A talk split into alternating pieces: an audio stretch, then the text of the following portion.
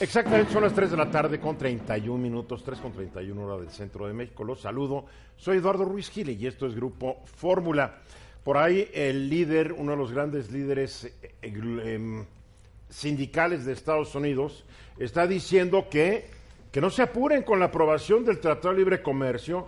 ¿Por qué? Porque, según él, no están garantizados los derechos de los trabajadores mexicanos por más que el presidente López Obrador diga que los sindicalistas corran a sus líderes, etcétera, para el líder de la de esta de esta unión de trabajadores, que es la más grande de Estados Unidos, pues entre el dicho y el hecho hay un largo trecho.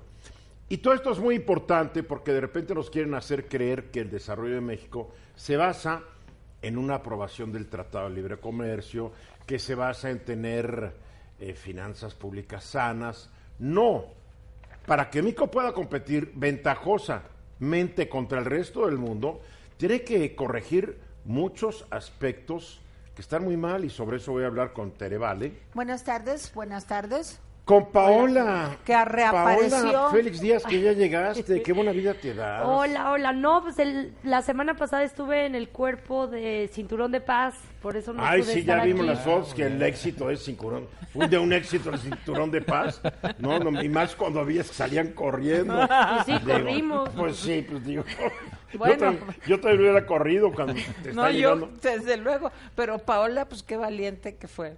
Pues, pues, nos solidarizamos con la marcha. Es solidaridad. Además todos fueron voluntarios, Totalmente. la próxima los voy a invitar. nadie les dijo, cuidado que no va. Te voy a llevar, Eduardo, a la marcha. la no, no, no. ¿Por qué tengo que ir a No lo lleves, no lo lleves. A mí tampoco. Ni a Bernardino. Bernardino Esparza. Hola, ¿qué tal? ¿Cómo están? Buenas tardes a todos ustedes. A ver, cuando yo me refiero que hay que corregir muchas cosas, esto es, esto es algo muy importante.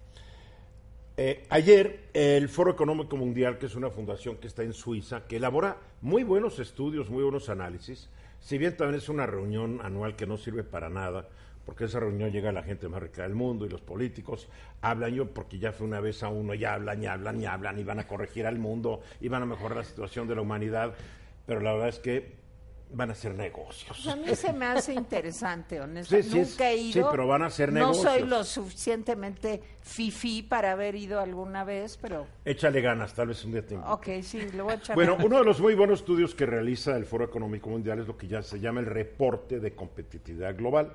Su edición 2019 se difundió ayer y este estudio tiene un objeto evaluar 12 factores que determinan la productividad y por ende la competitividad de 141 países analizados.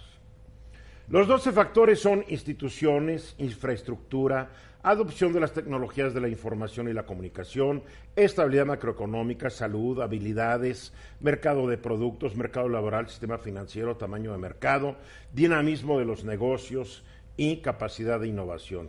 Dentro de cada uno de estos factores hay diversos subfactores y subsubfactores. A cada factor se da una calificación, después se hace una gran suma y ponderan, etcétera, y después cada país lo califican del 0 al 100, 100 siendo el país más competitivo y 0 pues el menos competitivo, así como en la escuelita cuando Tere iba, que siempre sacaba dieces.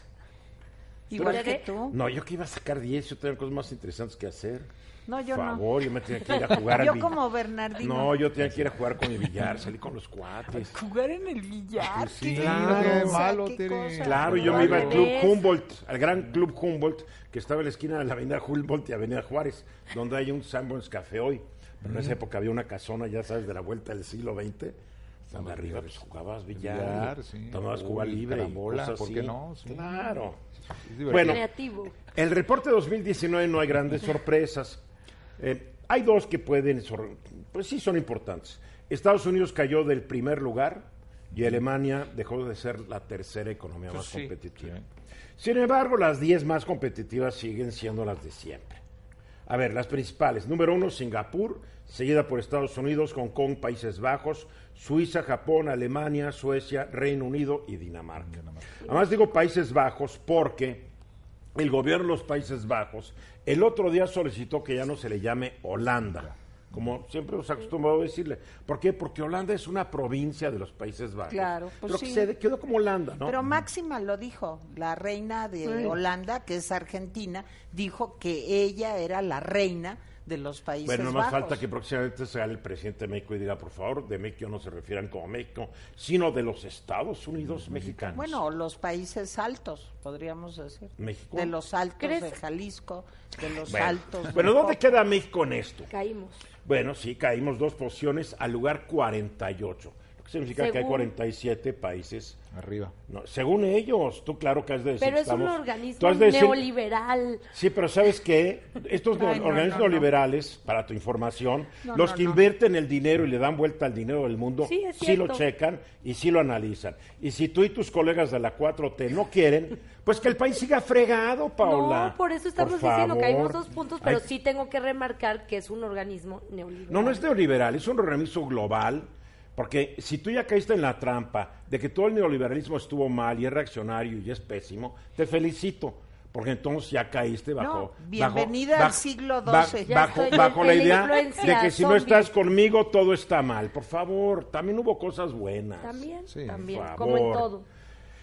A ver, aquí lo importante y para saber por qué estamos en esta posición tan mediocre, hay que ver la posición que México ocupó en diferentes factores y subfactores. En instituciones, el número 98 de 141. En seguridad, el 138. En capital social, el 121. En esto que no le va a gustar a Paola, contrapesos al poder, el 66. Porque a ella le gustaría que estuviéramos en el 141. Pues sí. Para que no hubiera ningún contrapeso. ¿En qué número estamos de contrapeso? 66. Lee el reporte, ya que, ya que, ya que, no, no, no, no pierdes el tiempo leyéndolo porque es neoliberal y no te interesa. En desempeño del sector público en el 59, transparencia 116, porque todavía no nos dicen, Paola, cuál fue el criterio para comprar las archipipas con que están llevando gasolina de un lugar a otro, porque a nosotros prometieron transparencia, si no olvido. Bueno, fue una adjudicación directa. Pues sí, pero O sea, pues, ¿qué nos van a Pero se, se criticaba mucho la adjudicación directa en la época de las campañas, ¿te acuerdas? Sí, mucho. Gobernanza corporativa 60 y la orientación futura del gobierno 67. ¿Esto qué nos dice? Que para el Foro Económico Mundial no saben si mañana el gobierno va a ir para acá, para acá o para allá. En lo que es infraestructura estamos en lugar número 54, infraestructura del tran- transporte 51 y el número 63 en lo que es la infraestructura de servicios eléctricos y de agua.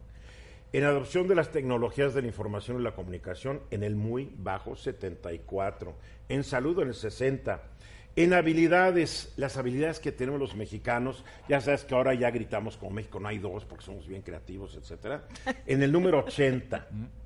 La habilidad de la actual fuerza de trabajo 81. Am, la habilidad de la fuerza de trabajo futuro 102. De 141, porque es un desastre el sistema educativo y va para lo mismo. El mercado para productos, estamos hay más o menos 53, en competencia doméstica 83. Es muy difícil ser un mexicano, una empresa mexicana, competir en México. Muy difícil, porque te destruyen las grandes transnacionales en nuestro propio país. Mercado laboral número 96. Meritro- meritocracia e incentivación de la fuerza laboral 102. No, no. Sí, sí, sí. Aquí la meritocracia no, No importa, sirve, es no sirve, los no cuates funciona. o el escalafón. Ya no. No, claro que No, sí, la no, reforma educativa es Bueno, puro de eso se escalafón. trata. Sí. Sistemas financieros 64, en lo que la profundidad y lo que abarca este sistema financiero en el 73. Cultura emprendedora 70. Capacidad de innovación 52. Yo creía que México era el país más creativo del mundo. No. Deberíamos estar el número uno. No, sí. Es- estos Muchos neoliberales. talentos. Oye, estos A ver, neoliberales no saben antes- calificarnos. A ver, te voy a decir, nosotros llevamos un año, pero antes todo el talento se tenía que ir a empresas extranjeras. Muchos jóvenes oye, que sabían oye, hacer temas de sigue robótica. se sigue yendo, ¿eh? se No, sigue no, y yendo. Pero ya comparado- hay- Interacción y diversificación 62, sí, ok, le gusta o no al gobierno de la 4T, en el cual tú estás incluida, querida Paola. Sí. El reporte de competitividad es estudiado por los principales tomadores de decisión del mundo. Pero incluso la OCDE ha dicho que tiene que cambiarse cómo se analiza y cómo se está llevando a cabo el propio proceso. Mira, ¿quieres que yo te enseñe los reportes del OCDE para que veas cómo queda México también? Sí, también. Fatal. El, También. el- el- el miércoles que vengas te voy a traer el último reporte de, de la OCDE para que después digas, bueno, es que el Foro Económico Mundial dice que la OCDE debe cambiar. No, no, no, no, no. ¿Ok? Yo sí les doy un consejo. En vez de estar echando tanto rollo para consumo interno, claro, es neoliberal el Fondo Foro Económico. Está muy bien. Eso les puede dar votos entre la gran masa. Pero también hay que Pero entre la gente que decide cómo se mueve el dinero, Por Paula, supuesto. esto es fundamental. Pero también no estoy- Creo que hay no un tema aquí que yo quisiera, quisiera decir algo bien puntual. Sí, Bernardino. Y, y creo que de todos estos puntos, de los 12 que dijiste, Eduardo, que has comentado, que dice el eh, este documento, hay uno que es el tema de la salud, el número 60 nada más. Y eso es un derecho humano, nada más, y hay que darse una vuelta a los hospitales públicos para que veamos cómo está Tal la vez no sea situación. cierto, porque es, es un, No, no, creo es que un sí, hemos vivido cerca- porque hemos Paula vivido cerca, se esa es la enferma, realidad. Se va a una es la clínica de realidad, ¿no? salud. No. Ah, claro que sí, Sí. ¿no? No, me aguanto con mis remedios Ay, Dios caseros. mío, bueno, bueno, bueno, Ah, bueno. bueno. Bueno, pues ahí está. el tema. Los funcionarios de la 4T tienen que hacerle caso a estos documentos. Porque una cosa es que nos quieran echar rollo y otra cosa es que le quieran echar rollo a los dueños del dinero. Pueden servir como Sin una el guía. dinero n- no, no progresa el país. Ya que estamos de regreso, 14 minutos faltan para la hora. Está en León, Guanajuato, en la feria, como dicen los alemanes, de Hannover. Aquí en español decimos Hannover. ¿No? Pues sí. Hannover. El príncipe de Hanover. Ahí está, ahí está nuestro queridísimo amigo y director editorial del periódico El Economista, Luis Miguel González. Y hay algo bien interesante, porque está en Guanajuato, y entre algunos gobernadores que están exigiendo, pidiendo, solicitando o proponiendo que se revise el Pacto Federal de Coordinación Fiscal, está Diego Sinue, el gobernador guanajuatense. Luis Miguel, ¿cómo estás? Buenas tardes. Eduardo, buenas tardes. Tere, buenas tardes. Hola, oye, ¿por qué no Hola. nos llevaste? Hola. A ver, el tiempo corre, por favor. Ya, no te invitó porque no quiso, ya. A ver, rápidamente, ¿qué pasa con el pacto fiscal, mi querido Luis Miguel? En términos generales, eh, el pacto fiscal es el, el acuerdo en el que se reparten los recursos entre federación, estados y municipios. Eh, y hay algunos gobernadores que dicen, en este contexto en el que estamos hablando de reforma fiscal con mayúsculas, de que hay que replantear todo, pues hay una oportunidad de revisar qué le toca al Estado, es decir, qué le toca a la federación, qué le toca a los estados y qué le toca a los municipios. ¿Dónde están los puntos débiles?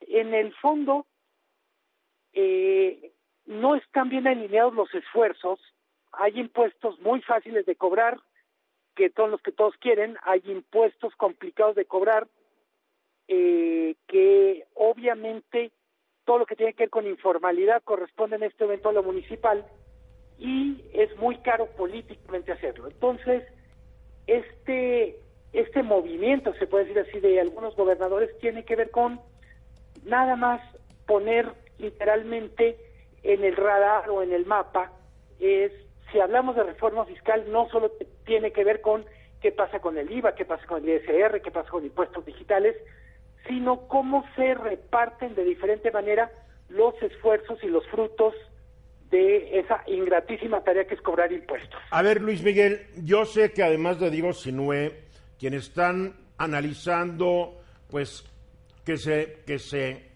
revalúe, se rediseñe este pacto de coordinación fiscal, está José Aispuro de Durango, gobernador panista, está el gobernador de Chihuahua Corral y, nos, y el panista Diego Sinue. ¿Hay otros o nomás son estos tres?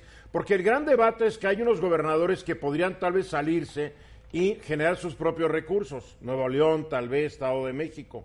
Pero hay gobernadores eh, que yo no creo que Durango pueda mantenerse sí solo sin los recursos fiscales, federales, o Zacatecas, o Oaxaca, o Chiapas. Tlaxcala. No, no, no, no, no, no, no, no la hacen. No, a ver, a ver, yo tengo la impresión que es algo que vamos a empezar a oír cada vez con más frecuencia. Eh, hay estados que, para decirlo con claridad, ponen más de lo que reciben y estados que reciben más de lo que ponen. Eh, pero lo cierto es que hay, hay ciertas zonas de, vamos a decir, de cobro de impuestos que la verdad es que son tierra de nadie. México es un país que cobra muy mal el predial y en ese sentido no tiene que ver con gobernadores sino con alcaldes. Claro. Hay, hay gobiernos municipales que han hecho del predial una fuente buena de ingresos y hay otros que dicen si es si me tengo que echar la bronca de cobrar bien el predial pues mejor prefiero la tranquilidad porque al final yo solo soy alcalde tres años y después quién sabe qué vendrá a ver desde mi punto a ver los gobernadores se quejan del gobierno federal pero los presidentes municipales están quejando de los gobernadores tengo en mi poder copia de una carta que la nueva presidenta municipal de Mexicali, Mariana del Pilar Ávila, le mandó al gobernador saliente, al muy fracasado Kiko Vega, donde el angelito no le ha mandado 211 millones de pesos que le debe desde, desde agosto al municipio. Yo creo que parte de lo que debería estar en la mesa del pacto fiscal tiene que ver con la entrega oportuna de los recursos que ha sido yo uno de las fuentes de poder de la Secretaría de Hacienda en lo federal o de las Secretarías de Finanzas eh, estatales. eh, creo que tiene mucho que ver con transparentar dónde están los recursos. Si recuerdas o si recuerdan, hace seis años cuando hablaban de su ejercicio, era una cosa como si nos estuvieran describiendo el Triángulo de las Bermudas. Así es, es que ya entregamos los recursos, del gobierno los gobiernos estatales decían es que no los hemos recibido y uno decía, ¿a poco es tan complicado rastrear dónde están los recursos?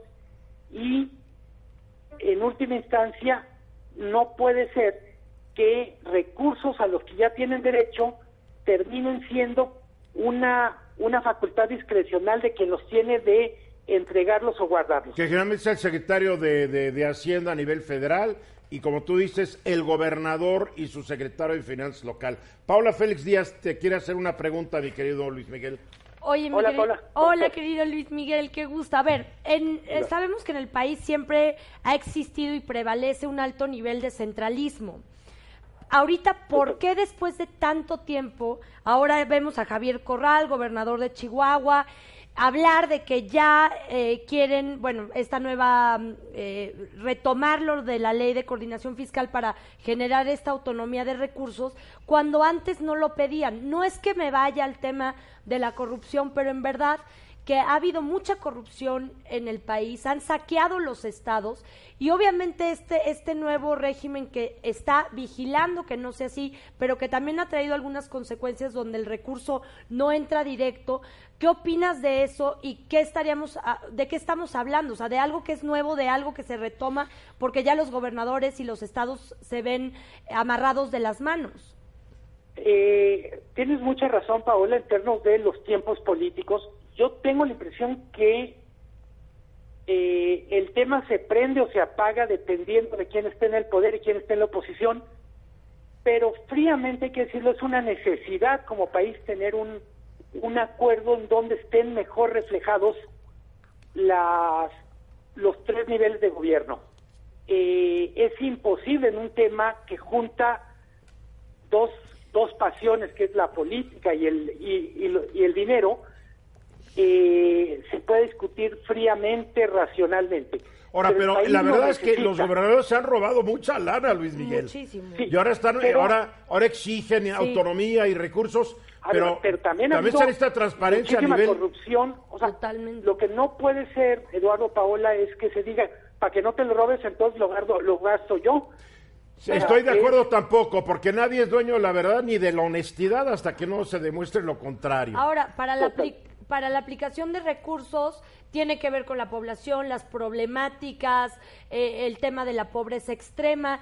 Es una serie de cosas y desde Hacienda pues se va canalizando el recurso, pero yo lo que siento es que... pero es una fórmula injusta, Por la supuesto, verdad. pero lo que siento es que no se, no se había puesto sobre la mesa y ahorita se vuelve Qué bueno un que tema... está sobre la No, mesa. a ver, Pol- se puso en la mesa en el gobierno de Fox y, y yo tengo la Tú eres muy de chica, que no recuerdas. el, Sí, el recuerdo. país lo necesita, insisto, ojalá tengamos la madurez como sociedad de darle a cada nivel de gobierno lo que le corresponde, sobre todo no en función a las fuerzas políticas, sino a las necesidades de, la, de las diferentes poblaciones. Esto, mira, es que tiene que ser en base a las, con base en las necesidades. Hace algunas semanas el gobernador de Durango, Rosa Ispuro, dijo, todos los recursos se quedan en la Ciudad de México y el Estado, y el Estado de México cuando se trata de recursos para la población, de, eh, educación, porque se basan únicamente en el número de población y a su Estado le llegan cacahuates, lo que está diciendo Rosa Ispuro.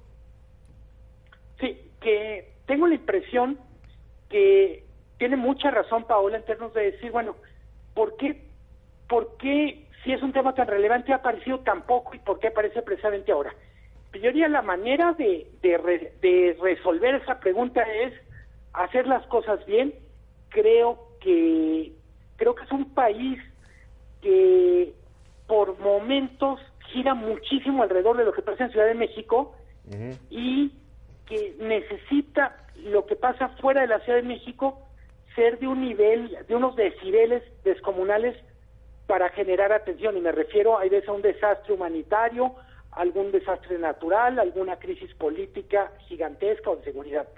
Creo que con cierta normalidad deberíamos decir, aunque no haya crisis, la gente de Chiapas, la gente de Guerrero, la gente de Yucatán, pues tiene derecho a un arreglo fiscal que les permita tener la parte de recursos que necesitan para su desarrollo y no lo que desde la federación se les quiere entregar, hay veces, me atrevo a decir incluso como limosna, y no me refiero a este gobierno, hace una actitud de muchísimos exenios. Muy bien, Luis Miguel, sigue disfrutando tu feria de Hannover allá en León. Nos vemos la semana que entra. ¿Por qué no nos llevaste, Luis Miguel? Tema súper interesante. Adiós, Luis, Miguel. Un abrazo fuerte a, todos. Me está preguntando Tere que por qué no la llevaste. Le digo, porque no quisiste. Ya, se fue. ¿Ves? Ya ni te quiso Convenientemente sí, sonó la campana. Vamos aquí de regreso un minuto después de la hora, el día 3 de octubre, la presidenta municipal de Mexicali, Marina Ávila Olmeda, que es la nueva presidenta municipal por Morena, le mandó una carta muy atenta al gobernador fracasado de California, a Francisco Vega, el panista que entregó el Estado, la verdad, un fracaso, Kiko Vega. Yo creo que es más listo Kiko el que salía con el, chapulín, colorado. que este Kiko, ¿eh?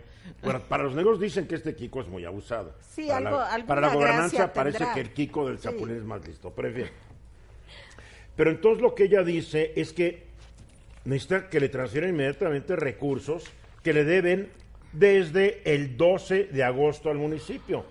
Y por la vía telefónica está Marina Ávila. Hola Marina. ¿Cómo estás, Eduardo? Te gusto saludarte. Aquí seguimos esperándote en Mexicali, ¿eh? Oye, te, ya pronto voy para allá, que ya no haya calor. Yo no estoy, yo no, yo no tengo la inmunidad. A mis primos de repente me dicen, vean qué bonito día hoy, 49 grados. ¿No están locos? Por favor. Así es, pero mira, ya, ya hasta eso estamos componiendo, hasta el clima. No, no, no te creas, la verdad es que nos daría mucho gusto que nos visites aquí en Mexicali. Sabemos que tienes raíces, familia Cachanilla, y pues aquí las puertas siempre están abiertas de nuestra ciudad. Ahí el hotel en el norte lo construyeron a, principios de los 50, mi abuelo. Así es, así es, y además pues justamente está en una zona que hemos decidido rescatar, regenerar en este nuevo gobierno, que es el Centro Histórico de Mexicali. Qué bueno. A ver, Marina, ¿por qué, por qué el gobernador Vega se queda con 200 millones 255 mil 700 pesos con 37 centavos que le tocan a tu municipio? Pues mira, eh, esa es una respuesta que yo creo que muchos mexicanos quisiéramos saber. No nada más ocurrió con el municipio de Mexicali, ocurrió también en el caso de la Universidad Autónoma de Baja California y con el resto de los municipios, además de otras instituciones independientes. No, aquí la cuestión es que nosotros durante pues la primera semana después de tomar protesta que entramos este nuevo gobierno, pues detectamos este adeudo e inmediatamente hicimos el reclamo al gobierno del estado para que pues hicieran las transferencias correspondientes.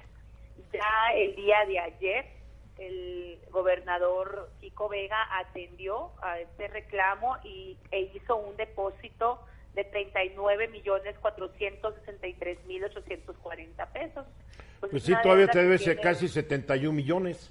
Ah, sí, no, hombre. Ah, no, 171 millones. 171 millones, así es. Faltan 171 millones que nosotros pues vamos a seguir eh, buscando antes de que, de que se vaya y que pueda pues, pagarle a los mexicalenses lo que se le debe, porque las condiciones del municipio de Mexicali la verdad es que son muy lamentables y este recurso pues es muy indispensable para obra pública e infraestructura en nuestra ciudad.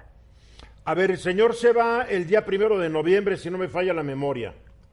Así es, más bien el 31 de octubre. Bien, el 31 de octubre. Faltan 25 días para que el señor se vaya, más o menos, hoy es 9, 22 días para que se vaya. ¿Le va a dar tiempo o vas a tener que esperar a que el próximo gobernador cumpla el compromiso de Kiko Vega?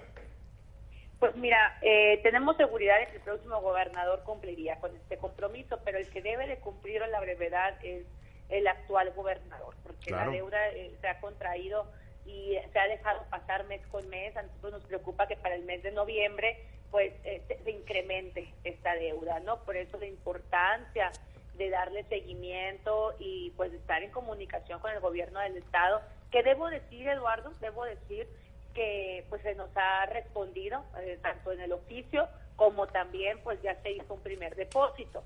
Y hasta donde tenemos entendido se seguirá depositando, nosotros seguiremos insistiendo que así sea. Y de lo contrario pues daremos vista a la Auditoría Superior de la Federación. Marina, no hay ninguna penalización, la Constitución del Estado, alguna ley del Estado no penaliza a un gobernador por no cumplir con su obligación de transferir estos recursos? Fíjate que más que nada es la Auditoría Superior de la Federación quien debe de realizar sus observaciones y en dado caso pues hacerlo conducente, ¿no? Pero por eso la importancia de acudir también al, al Congreso del Estado para que le haga el reclamo al gobernador electo y, o el exhorto de que pague de forma inmediata.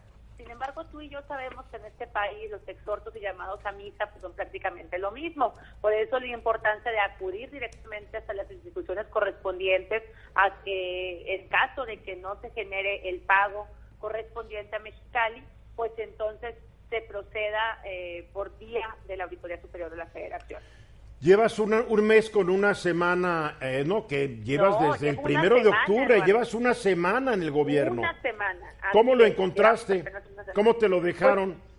Pues, lo encontré con mucha simulación, nuestro municipio, este, prácticamente las dependencias, eh, pues en muy, en mal estado. Tenemos, eh, nos dejan con 480 millones de pesos pero de esos 480, 270 son para aguinaldos que ya tenemos garantizado, jamás arriesgaríamos los aguinaldos de los trabajadores del municipio y otros 140 millones de pesos son para deuda que nos dejaron a corto plazo y que estaremos cubriendo nosotros.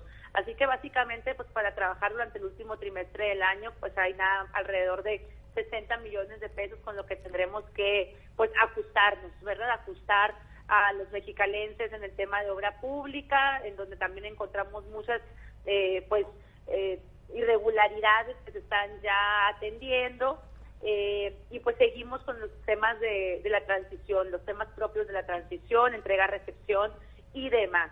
Sin embargo, pues hemos aprendido ¿no? a estar en contacto con la comunidad, con la gente, la ciudadanía tiene mucha esperanza en esta nueva era para Mexicali. Este es el primer gobierno que rompe con el bipartidismo en Baja California, como tú sabes. Y pues la verdad, trabajando de la mano con un gran equipo, pero sobre todo de la mano de los mexicalenses. Tu antecesor, Gustavo Sánchez Vázquez, ya te dio buenas cuentas en lo que es la transición o hay mucho que van a tener que investigar y en un momento dado pues denunciar irregularidades que encuentren? Mira, durante el proceso de transición fue un proceso respetuoso y muy institucional. Ahorita que ya estamos dentro, pues eh, te estás dando cuenta y salen otras cosas que no se habían podido ver desde afuera. Sin embargo, nosotros estamos eh, revisando todos los documentos que se están entregando, cómo estamos recibiendo el municipio y las irregularidades que se han encontrado, se están levantando las actas correspondientes en sindicatura. Después de una semana en el, gobierno, ¿cuáles crees o cuáles son los principales problemas que estás encontrando y estos problemas eh, satisfacen los criterios que tenías durante la campaña? Mira, Eduardo, yo creo que eh, pues conocíamos ya las problemáticas que tiene el propio ayuntamiento. Decirles que estamos trabajando con mucha responsabilidad. ¿Cuál es el principal problema? Pues el principal problema es la robusta nómina que tiene el ayuntamiento, que es más del 70%, alrededor del 71% de la nómina, del presupuesto, se va a nómina. Entonces, pues nos dejan muy poco margen para obra pública y es ahí donde nosotros nos queremos enfocar. Estamos ya trabajando en un plan de austeridad en, eh, dentro del municipio con la finalidad de generar el mayor eh, alcance de ahorros, con la finalidad pues de invertir en obra pública e infraestructura que tanto pues reclaman los mexicanos. Hay un rezago histórico en Mexicali en esta materia y nosotros nos hemos propuesto pues combatir ese rezago e invertir en, obra para generar más desarrollo en Mexicali. La nómina, cuando tú hablas de que tienes muchos empleados, ¿cuántos, ¿cuántos empleados de sobra o de exceso encontraste o crees que existen? Porque yo hablo con muchos presidentes municipales y gobernadores que llegan al cargo y dicen, es que mi antecesor siguió contratando gente que no necesitábamos. Fíjate que es muchísimo el personal, estamos hablando de alrededor de seis mil personas en, eh, pues dadas de alta en la nómina. Eh, es el doble de lo que hay en el municipio de Tijuana. Y el municipio de Tijuana es el doble de grande de lo que es Mexicali. Entonces, imagínate, imagínate lo que nos consume esta pues irresponsabilidad, actitud que tuvieron nuestros antecesores, en donde convirtieron al municipio de Mexicali en una agencia de colocación o en una franquicia de nuevos ricos como lo han dicho por ahí, nosotros no vamos a permitir eso. Las personas que llegan conmigo se van conmigo, ellos lo saben, nosotros estamos viendo al municipio como un espacio para servirle a los mexicalenses y no venir aquí a servirnos y así se lo hemos dicho a todas las personas que nos están acompañando en este nuevo gobierno. También pues se han tenido que hacer algunos despidos ¿verdad? Todo en base. No, como estoy viendo con esta nómina de seis mil vas a tener que hacer muchísimos despidos. No, imagínate, imagínate, es una locura, es una locura, es una locura lo que hay aquí. Hay este, cinco personas para una fotocopiadora, ¿no? Este, hay que tener, la verdad, hay que hacer una revisión exhaustiva y, por ejemplo, en el tema operativo, para en el tema de recolección de basura, pues hay escasez tenemos también un déficit de policías municipales. Entonces, por una parte, hay mucho personal administrativo, pero nos hace falta personal operativo. Así que, la verdad, han sido demasiado responsables las pasadas administraciones que llevaron pues, a una crisis presupuestal a nuestra ciudad. Pues, Marina, te deseo mucha suerte. Eh, te prometo que próximamente estaré en Mexicali. Muchas gracias, Eduardo. Te vamos a recibir muy contentos y con las puertas abiertas de y que, Y que Kiko Vega no se siga haciendo guaje, que todavía te dé mucho dinero. Te deseo suerte, Marina. Ah, gracias, muchas gracias a tus órdenes. Gracias, Marina del Pilar Ávila Olmeda. Es la nueva presidenta municipal morenista de Mexicali, de la nueva generación así de políticos. Regresamos.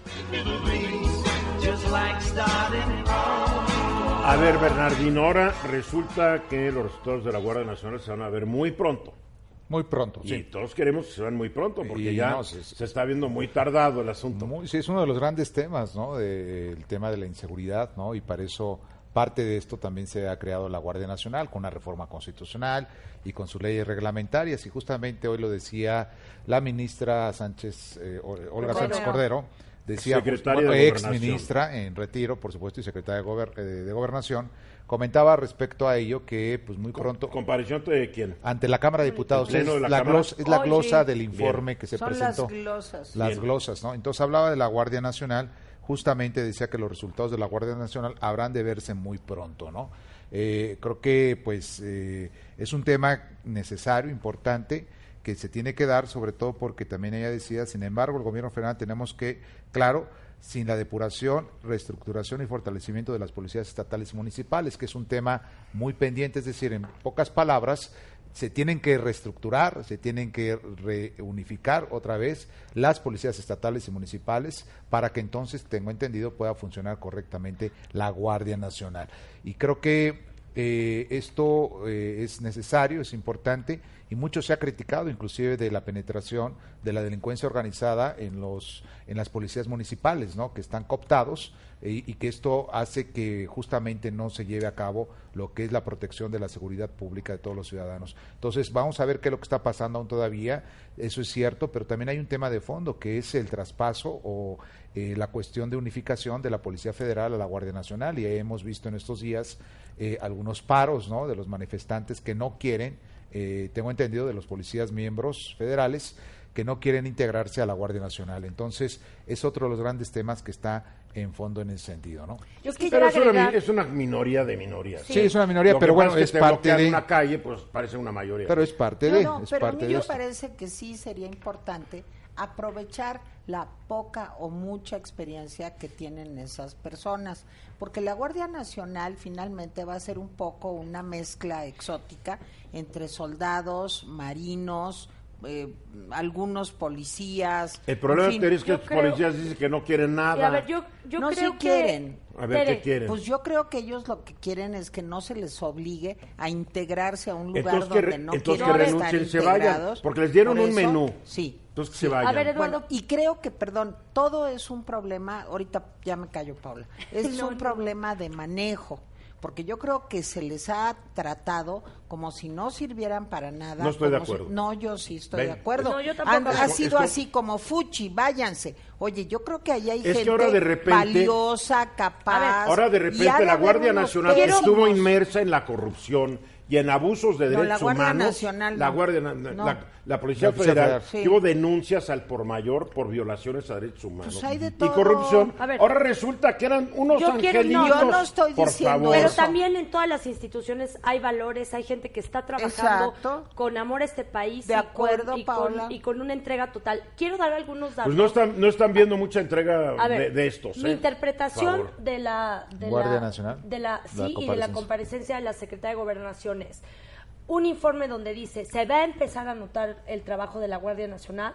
Ahorita actualmente tenemos ya, según el informe de Bucio, 58 mil elementos distribuidos en 50, 150 coordinaciones para finales en estos Bucio meses. Fue un muy distinguido expriista que estuvo que trabajó con Francisco Labastida. Pero deja, pero estoy yéndome los datos duros, espérense, no griten. No, ¿quieres datos duros? Yo te doy otros. de acuerdo a un experto que nosotros tenemos, que se llama Alejandro Desfacio, experto en temas de seguridad, dice, está muy bien, 60 mil efectivos de la Guardia Nacional, se van a tener que enfrentar a 200 mil efectivos del crimen organizado. Pero se está haciendo algo, O sea, es una proporción de 3.5 pero espérenme. Criminales contra un guardia Pero nacional. Lo que quiero decir, Bernardino, no más es esto.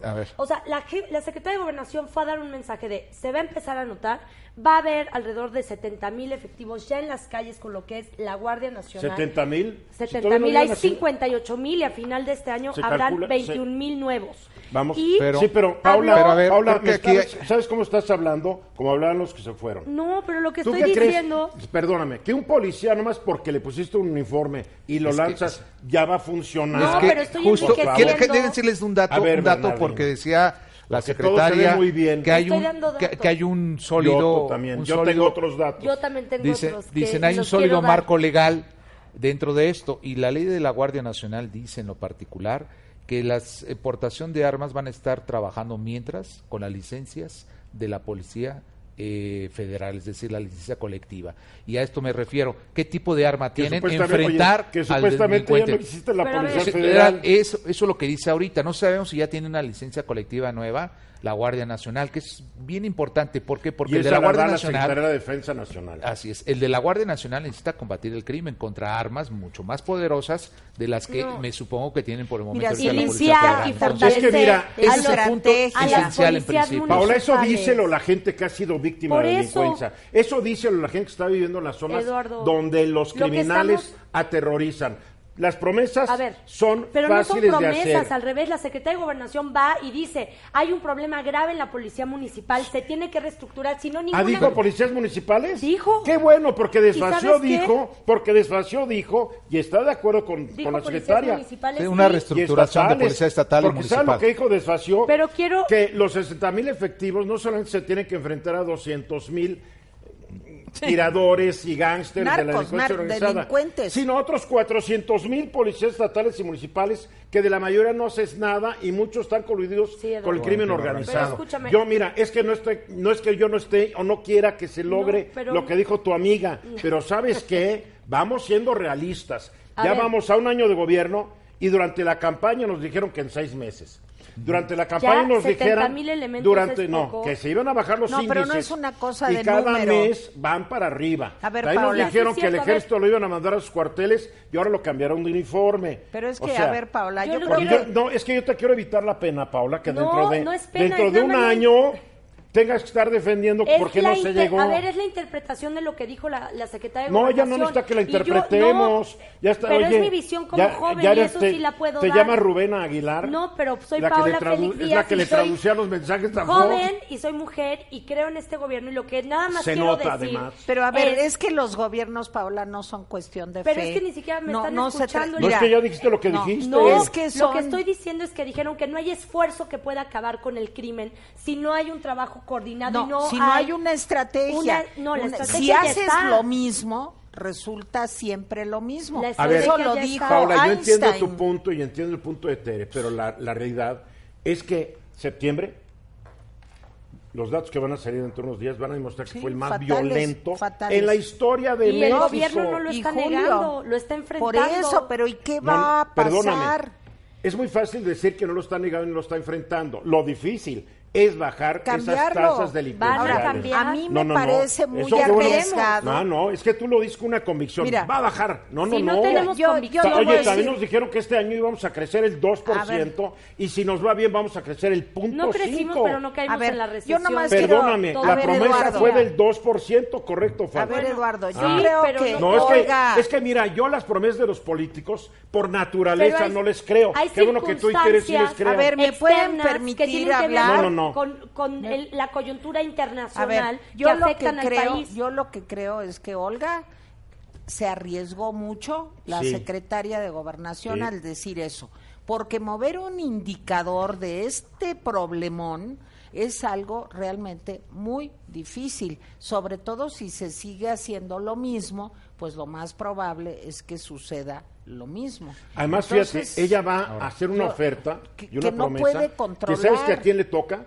Al secretario A de Durazo, Seguridad Pública. Le toca al secretario de Defensa de la Marina y al hablan, pero, ahí comisionado. te va, pero hablan de gobernabilidad y hablan de la de la A ver, coordinación. quiero dar un- sección, Bernardino. Sí, Quiero, perdón, eh, perdón, sí, que- exacto, justo. Hay un, tema importante también que mencionaba. Y eso le toca a. Justo de lo que mencionabas hace rato con Luis Miguel, eh, lo que es la cuestión fiscal eh, municipal. lo- los recursos para las policías, cómo van a llegar, el presupuesto.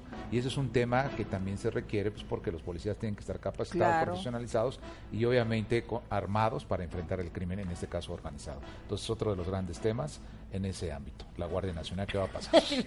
No, pero sí, mira, es que una cosa es lo que nos digan y otra cosa es la realidad. Cuando yo vi este reporte que me mandó Alejandro Espacio, me dice, a ver, 60 mil efectivos contra 200 mil miembros del crimen organizado, Organizado. más otros 400 ¿Qué- mil policías y municipales.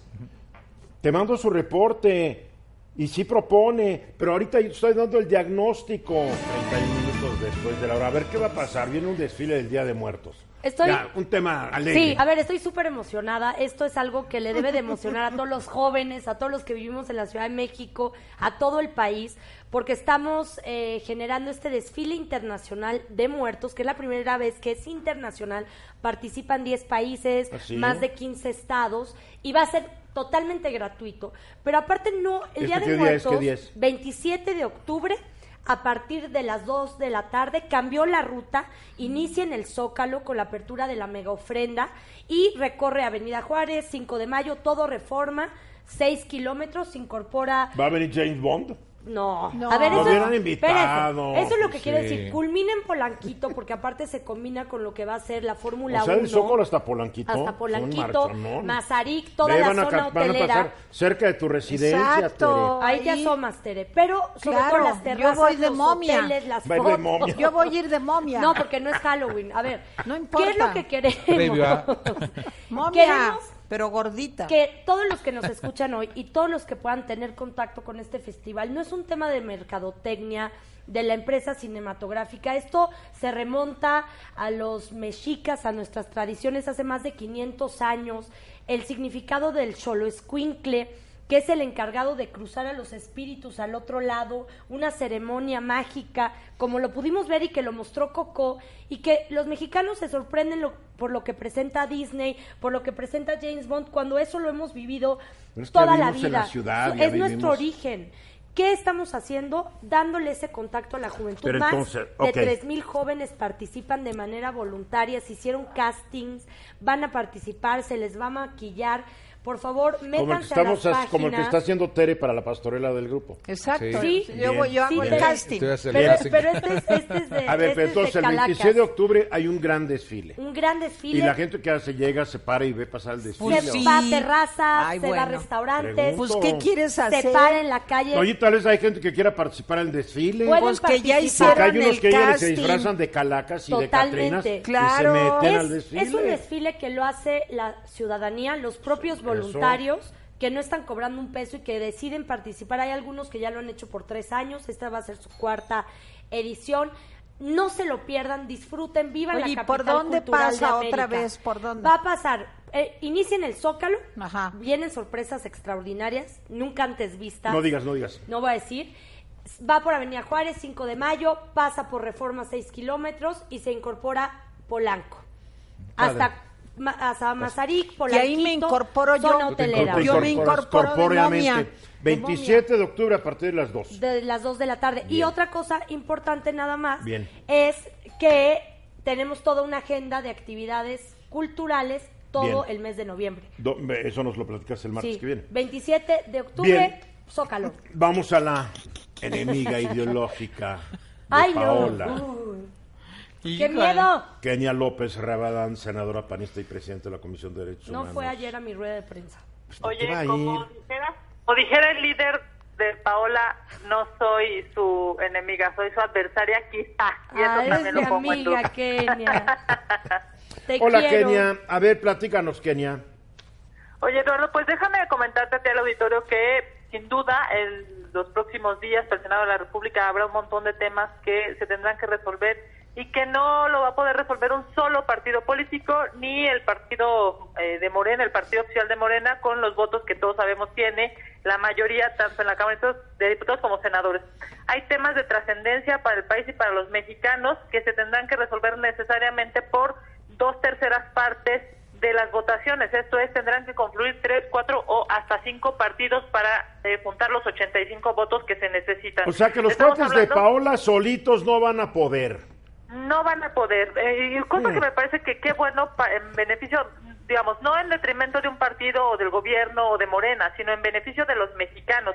Necesitarías eh, la confluencia de eh, probablemente de Morena, del PAN, del PRI, de Movimiento Ciudadano o dependiendo de los de los partidos que digamos menos eh, números tienen, pero necesariamente se requieren tres, cuatro o hasta cinco partidos para juntar 85 votos. ¿Cuáles son estas votaciones? A ver, Eduardo? sí. Bueno, pues, por ejemplo, una de las más importantes, sin duda y lo hemos platicado, es la elección de la o el presidente de la Comisión Nacional de Derechos Humanos, ¿no? Que se tendrá que resolver el 31 de octubre. A de más este- tardar. A más tardar. Sí, Bien. de hecho, la, la convocatoria, digamos, ya está para que esa, ese día se esté aprobando en el Pleno del Senado. Reitero, por dos terceras partes. Otro de los temas que sin duda eh, pues tendrá que resolverse po- con una pluralidad necesaria es la titularidad de la Comisión Ejecutiva de Atención a Víctimas, la, la famosa CEAP, digamos, que se encarga, entre otras cosas, de resarcir eh, a las víctimas de este país cuando Ah. han eh, sufrido daños en sus, en sus derechos humanos, ya sea a las víctimas directas o in- a las indirectas, en este caso a sus familiares. Por ejemplo, también eso, esa votación requiere dos terceras partes.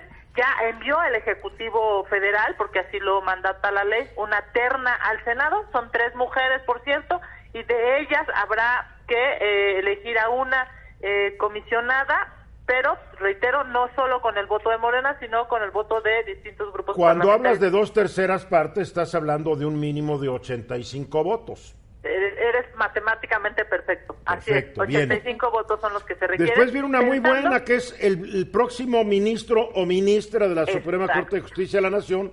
Desde el momento actual ya mucha gente está pidiéndole al presidente que envíe una terna integrada totalmente por mujeres porque hay una gran disparidad entre los ministros de la Suprema Corte. Exacto, ese justo después de las, digamos, de la CNDH, después de la CEAP, eh, uno de los temas eh, que habrán de resolverse de manera prioritaria a propósito, digamos, de la renuncia del ministro, eh, que por cierto tuvo una gran litis el día de ayer en el Senado de la República, pues es justamente esa. ¿Quién será quien sustituya a Medina Mora en la Corte? Y bueno, como tú sabes, de los 11 ministros, solo hay dos mujeres, nueve eh, hombres y una de las peticiones, por supuesto, es que la terna sea eh, de mujeres. Y, segundo, bueno, pues que esta definición también requerirá de la, eh, pues digamos, de la aceptación o del acompañamiento de distintos grupos parlamentarios. en el Senado, 85 cosa que- votos también para esto mínimo.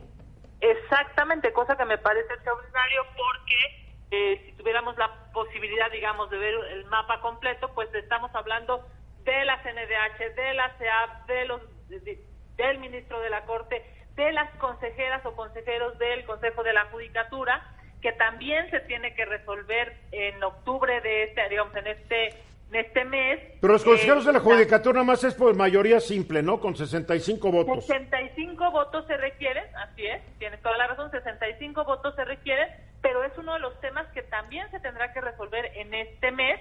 Y por último, eh, digamos, de los Dime una cosa, ¿Morena puede ganar solita la de los consejeros de la Judicatura? No. Bueno, requiere 65 votos y tú sabes que el grupo oficial, el grupo del partido oficial, con eh, sus aliados históricos, digamos, desde la campaña, sí juntan 65 votos. Me parece que es algo que tendría que resolverse, pues de Sí, manera porque es aliados allá adentro, Con sí. tus amigos del PES, Kenia. No, claro, con, con mis, con, mi- con mis amigas y amigos del PES, por supuesto, eh, de Morena, el PES, Bien, PP, bien. Este, y bueno, el último, eh, que me parece que es, es igual de trascendente, son los magistrados y magistradas que se están ahorita eh, recibiendo, recepcionando. Hay más de 200 eh, aspirantes. Es una lista inmensa, digamos, para formar parte de distintos órganos jurisdiccionales locales. Y yo te diría, son va a ser un mes absolutamente complejo en términos de parlamento abierto, es que la- las personas puedan este, Claro. conocer, digamos, de lo que está pasando en el Senado de la República, de transparencia, que yo diría es lo que dará certeza a todos los competidores, a todos los que estarán inscribiéndose en cada una de estas eh, posibilidades, y por supuesto de máxima publicidad, que yo diría deben ser los tres ejes sobre los que Ya. tendríamos que trabajar en el Senado. Oye, Kenia, yo les pediría a ustedes, los senadores, que ya se tomen en serio el nombramiento de los ministros de la Suprema Corte, porque la idea que yo tengo es que es casi, entran, dicen 10 palabras y se van. Nunca he visto que se les haga una, un cuestionamiento y un examen, pero en serio. Después nos estamos quejando de que llegan algunos que no deberían estar o que etcétera, etcétera. Yo creo que no debe ser un asunto de media mañana entrevistando a un, a un, a un candidato. Échele tiempo, échele ganas, póngalos en problemas. Estoy de Que acuerdo. se gane la chamba, Kenia. Totalmente de acuerdo. Me parece que justo cuando nos encontramos en la posibilidad de, yo sé que no te gusta eh, el tema, digamos, la, la- las palabras de eh, ministro Carnal, porque tengo claro cómo le fue a mi querida Tere la semana pasada que lo dijo, pero, pero el, el- un ministro Bien. amigo de alguien no es bueno para nadie, solamente para ese que lo está poniendo, así es que necesitamos. Bueno, yo creo que es muy frívolo, es muy frívolo desechar así, quitarle importancia a un jurisconsulto que llegue. Pero el día que vengas lo discutimos fuerte y duro. Kenia López Rabadán, gracias.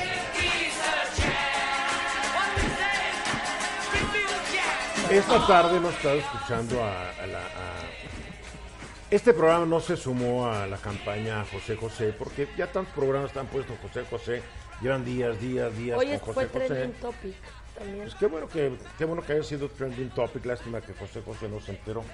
Sí, Pues ¿no? sí. Yo- ya, ya. Y Digo, las- las- mejor vida. Tantos Oye, más trending topic tuvo. debería haber sido la, el- la desvergüenza de los memes que la gente estuvo distribuyendo burlándose de su enfermedad. Sí, Porque somos una ciudad de una hipocresía. Ahí están todos, ahí José José y los trending topics donde hablaban que era un borracho, que era un alcohólico, no, no juzgándolo como un enfermo, Sí, sino como un vicioso.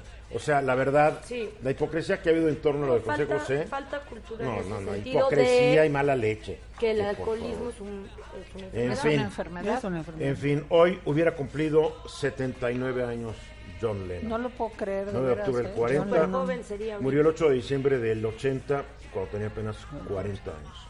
En fin. Casi Alejandra le- Ruiz, ¿cómo estás? Muy bien, buenas tardes. Bien. ¿Cómo están todos? A Buenas ver, bien, Tere, Ale. vale, rápidamente, Bueno, el, el pues- presidente Trump dice que, que, él- Que no nadie lo va a ayudar, juzgar y sí. punto. Así de fácil. Bueno, es que voy a tratar de ser muy breve. Entre el 24 y el 25 de septiembre, pues la cosa se puso muy ruda para el presidente Trump. ¿Por qué? Porque ese día, pues ya se dio a conocer que el presidente Trump había hablado con el presidente de Ucrania, el señor Zelensky, eh, y se comenzó a conocer ¿Por qué esa conversación es tan delicada? Bueno, porque el presidente Trump condicionó darle una partida presupuestal que él ya tenía aprobada para Ucrania, a cambio de que Zelensky, el presidente de Ucrania, investigara al hijo de Joe, de, yo, ay, ¿cómo se me fue el nombre? De Biden. De Biden. Ay, ¿cómo se llama, eh? Biden, Eh, Joe Biden. Joe. Biden es el, es Sí, el- Joe Biden era el hijo. Sí, sí, No, sí. Joe Biden no. es el papá. El, el hijo es. No, Ah, no, el es hijo el es. papá. A ver, no perdamos tiempo en Sí, nimiedades. Por eso. Joe Biden, ok, ya. Joe Biden. Bueno, Al total, rato, ¿qué calcetines usa el señor? ¿por qué se vuelve esto tan grave? Porque el presidente está condicionando la entrega de un dinero a cambio, es como dando y dando, pajarito volando, a cambio de una investigación que tiene que ver con el hijo del que ahora es candidato de los más fuertes, del precandidato de los más fuertes de los demócratas, pues para competir con Trump en las elecciones próximas. Bueno, cuando esto se da a conocer, pues ya se podrán ustedes imaginar el problema. Además, Trump en la mm, plática le dice que se ponga en contacto con Giuliani. Giuliani, pues es el abogado personal, como ustedes saben, del presidente Trump. Y luego a partir de ahí se van desencadenando una serie de sucesos que van agravando la situación del presidente de Estados Unidos. Desde mi punto de vista y para tratar de acabar rápido, yo veo, yo veo tres factores que acercan al presidente Trump de veras a la posibilidad de un impeachment. El primero, bueno, pues es que se dio a conocer algo muy concreto, como esta llamada telefónica. No es, no es como en el caso del Russian Gate, en donde todo era medio tenebroso, pero no se tenía ningún dato concreto. Aquí hay un dato concreto y hay personas, porque esto se da a conocer por un informante interno del gobierno de Trump, que de una forma Un anónima informante que trabaja en la CIA. ¿sí? Ya sé, ya que de una eso. forma anónima este pone un mail diciendo que está muy preocupado y que esto es un asunto que hay que tomar con mucha seriedad. Bueno, primer asunto, hay un dato serio, el informante estuvo diciendo la verdad, porque incluso cuando se le pregunta en una entrevista a Giuliani, que es el abogado personal de Trump, si de veras se dio esa conversación con Zelensky y si le dijeron que no le iban a entregar en ese momento los recursos que ya estaban autorizados, dijo eh, Giuliani, por supuesto que sí. Esa entrevista se está utilizando como probatoria del asunto. Segundo eh, problema, ya apareció un segundo informante. Esto hace un día o dos se dio a Antier, antier, conocer, se dio a antier, se dio a conocer que ya hay un segundo Un informante. audio, ¿no? Salió el audio. Sí. Y tercer, no, No, y nomás se, tercer, nomás se dijo que hay un segundo informante. y tercer No dato que es muy preocupante, el presidente impide que el embajador de Estados Unidos ante la Unión Europea, que ya había accedido a hablar, hable, porque dice que la Casa Blanca no va a ayudar en nada ni va a colaborar con la Que investigación. eso se va a interpretar como obstruir la justicia. Exacto, se y eso es peor. Se está metiendo en líos. Pero mira, mientras en el Senado los republicanos apoyan a Donald Por Trump, supuesto. por más que quieran los demócratas Permíteme, yo creo removerlo, que ha no lo van a cometido lograr. un error de última hora y el error es lo de. Turquía. El que Turquía y Siria ahora estén coaligados para atacar a los kurdos es algo que a los republicanos republicanos no les cayó Oye. Como no les cayó bien muchas podría cosas. voto ya se acabó, lo siento, ya se acabó. Ok, Ya, tan tan. tan, tan. Ojalá se. Alejandra, Sí, mi tema. de hoy. Alejandra.